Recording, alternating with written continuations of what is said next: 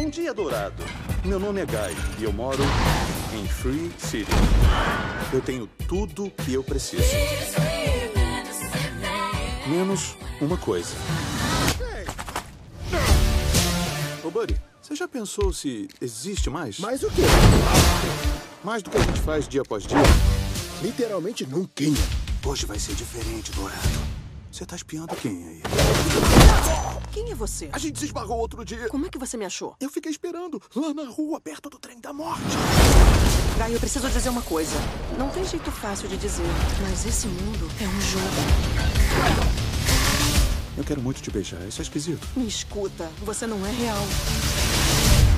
Olá, ouvintes do Caso de Bamba, eu sou Guilherme Andrade. Bom, o filme que eu vou falar hoje é Free Guy, filme lançado em 19 de agosto de 2021, dirigido por Sean Levy e protagonizado por Ryan Reynolds. Filme de 1 hora e 55 minutos, quase 2 horas de filme, mas apesar do que eu sempre digo aqui, né, que duas horas de filme às vezes é bem cansativo, porque fica um filme grande, apesar de ser o novo normal. É, é um filme muito dinâmico, que não você não vê essas duas horas aí passando, essas uma hora e cinquenta. É o filme basicamente conta a história de um NPC, no caso seria um, um jogador não controlável que tá, vive ali, tem a sua vida de NPC dentro de um jogo e acaba por descobrir que a sua vida que ele acha que é normal, apesar dos absurdos, não passa de uma mera programação. Né? Ele faz parte de um universo ali que as pessoas entram e fazem absurdos com suas vidas, né? E a partir daí ele encontra um objetivo, né? Ele quer mudar, ele quer sair disso, assim, ele se vê livre, né?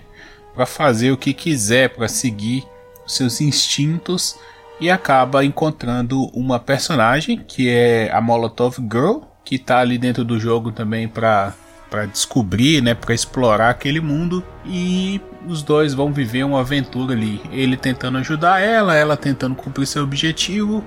E o filme também tem uma parte exterior, né, porque se passa dentro de um jogo, mas tem a parte exterior dos programadores, da empresa desenvolvedora e dos jogadores do jogo. Bom, como eu disse, o filme é bem dinâmico, e, e bem divertido, sabe?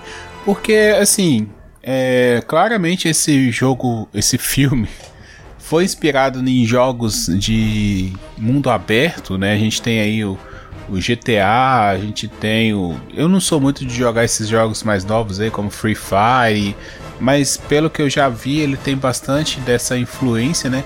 Que basicamente o jogador entra lá para explorar o mundo, para, sei lá, para tocar o terror, é para se divertir da, da sua maneira, né? Geralmente regado por muita violência.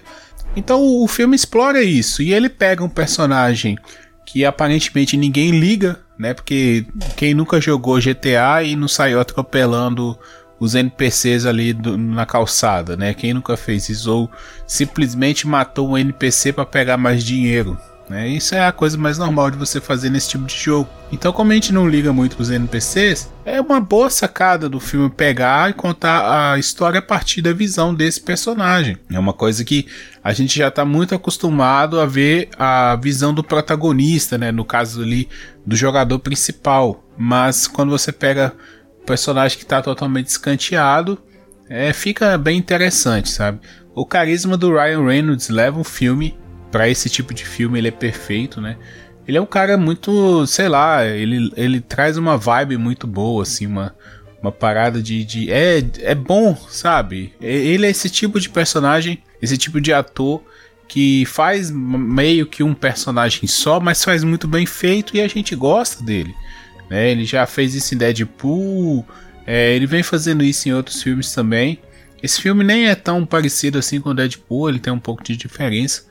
Mas é bem legal essa parada dele, sabe? De, de trazer, sabe? Esse carisma todo dele. É, o filme, ele faz uma boa uma boa dualidade ali entre o mundo virtual e o mundo real.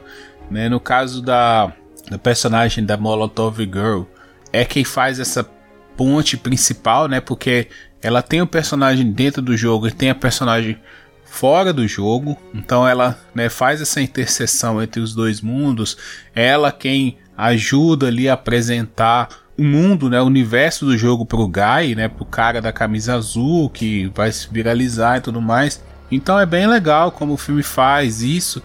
O senso de urgência do filme, o, o grande problema no final, não é algo assim que tipo vai te surpreender, nem nada do tipo. É um filme dentro de um clichê.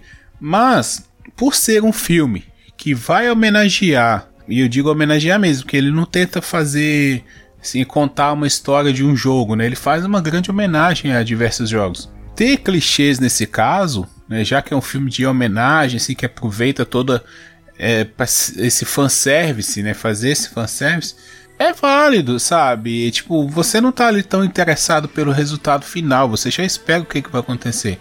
Você tá ali para ver, para pegar as referências, para ver o que, que vai acontecer ao longo da jornada.